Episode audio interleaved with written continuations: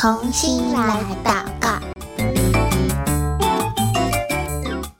欢迎来到同心来祷告。我是贝壳姐姐，今天我们要一起继续用祷告来环游世界喽。那我们今天的节目内容是在宣教日影二零二三年八月三十号的内容，所以手边如果有宣教日影的小朋友，可以帮我打开找到八月三十号。那如果没有宣教日影也没有关系，你可以在我们节目下方的链接免费订阅，或者也可以用听的，我们一起为不同的族群来祷告哦。在我们要认识今天所要祷告的族群之前，贝壳姐姐想请问你，你有没有去野餐过呢？你去野餐的时候，最喜欢吃什么样的餐点呢？这些野餐的餐点都是谁帮你准备的呢？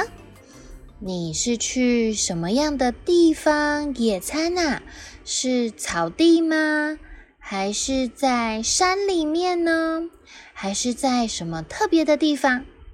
为什么今天我们会讲到野餐呢？因为今天我们所要认识的这个族群，他们叫做亭迪人，他们也常常沿着溪流去野餐哦。那我们就一起来认识这群停迪人吧。停迪人他们的人数其实总共只有大概。一万个人左右而已。他一样是住在俄罗斯北高加索联邦管区内的一个族群。那他们所居住的地方叫做达吉斯坦。其实我们这一季有好多的族群都住在这个达吉斯坦里面。亭迪人所居住的亭迪城镇风景非常的漂亮，所以呢。这个城镇的景色总是能出现在俄罗斯南部的风景明信片上。如果你手边有宣教日影的小朋友，你可以看见在今天八月三十号的内容上，就有一张很漂亮的照片。这个就是亭迪人他们时常去野餐的溪流风景哦。亭迪人所居住的地方有溪水。也有山谷，还有很多的树木，溪水也会从高高的山坡上面滑下来，聚集在一起，就成了一个安静的小潭。它们的湖面是松绿石色的，所以看起来非常的漂亮。在这个溪水旁，有两个亭迪人的家庭在这边，他们的妇女。穿着传统的服饰，绸亮的黑色衣服，点缀着绿色、黄色、红色等鲜艳的颜色。他们熟练的在溪边生火，然后动手做起了玉米饼。在达吉斯坦这样子很偏僻的山间，这些他们的传统食物最讲求的就是取材要很容易。而且要能够很简单，自己就能够来烹煮，所以这些亭迪妇女把羊肉还有面饼用水煮滚之后放在盆子里面，再把干乳酪掰成小块小块的撒在这个上面。他们家的小男孩就拿起这个餐点。感谢他们的真主赏赐他美味的食物，然后就开始津津有味地吃起他的干乳酪跟面包了。亭迪人的孩子非常敬重他们的父母，尤其是他们的母亲，因为他们觉得妈妈是最美丽、最温柔的存在。妈妈们慢慢的生活，双手满满的都是操持家务所产生的皱纹，但是他们的母亲却没有抱怨，总是面带着微笑，并且深深的爱着他们的这个家庭。亭迪人的孩子们从小就在宗教还有他们的教育上面被非常严格的要求，所以呢，在他们亭迪人当中也出了很多的伊斯兰神学家或者科学家跟老师。但是呢，在这群这么聪明、这么孝顺父母的庭敌人当中，却还没有基督徒去到他们当中，他们也没有属于自己的母语圣经。这群庭敌人对于他们所信仰的伊斯兰的神非常的虔诚，也非常的认真。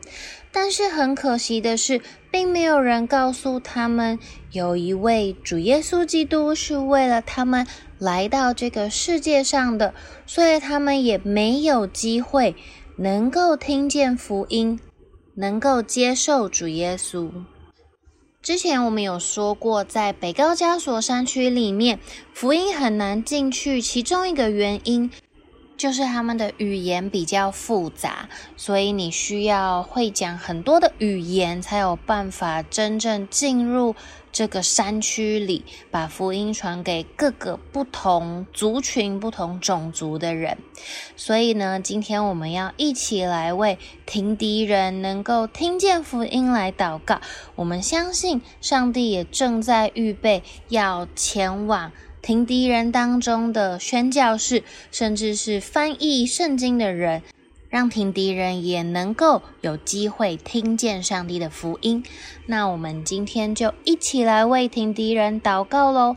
等一下，贝壳姐姐说一句，也邀请你跟着我一起祷告一句：亲爱的天父，我要为庭敌人祷告。世上万有都是你所造的，庭敌人也是按着你的形象所造。求主差派福音的使者来到庭敌人当中，让他们有机会听见福音。也能够打开心门认识你，并且接受耶稣，成为他们的救主。谢谢主耶稣，听我的祷告，奉主耶稣的名求，阿门。在这一期的宣教日影当中，特别是呃，从俄罗斯开始，北高加索联邦管区这边，你往前面翻一翻，可以看见其实有很多的族群，他们都还没有自己的母语圣经哦。不光是我们每一集节目当中提到的，因为我们一个礼拜只有两集内容，对不对？但是其实每一天的内容。上面都有写说这个族群的人有没有他们这个语言的圣经，有一些只有部分的圣经翻译，有一些是完全没有自己语言的圣经。所以贝壳姐姐邀请你，除了听 Podcast 我们一起祷告之外，如果你是看得懂国字的小朋友，或者是你可以跟爸爸妈妈一起看，在每一天宣教日影的内容里面，我们可以为更多的族群，他们能够听见福音，一起来祷告哦。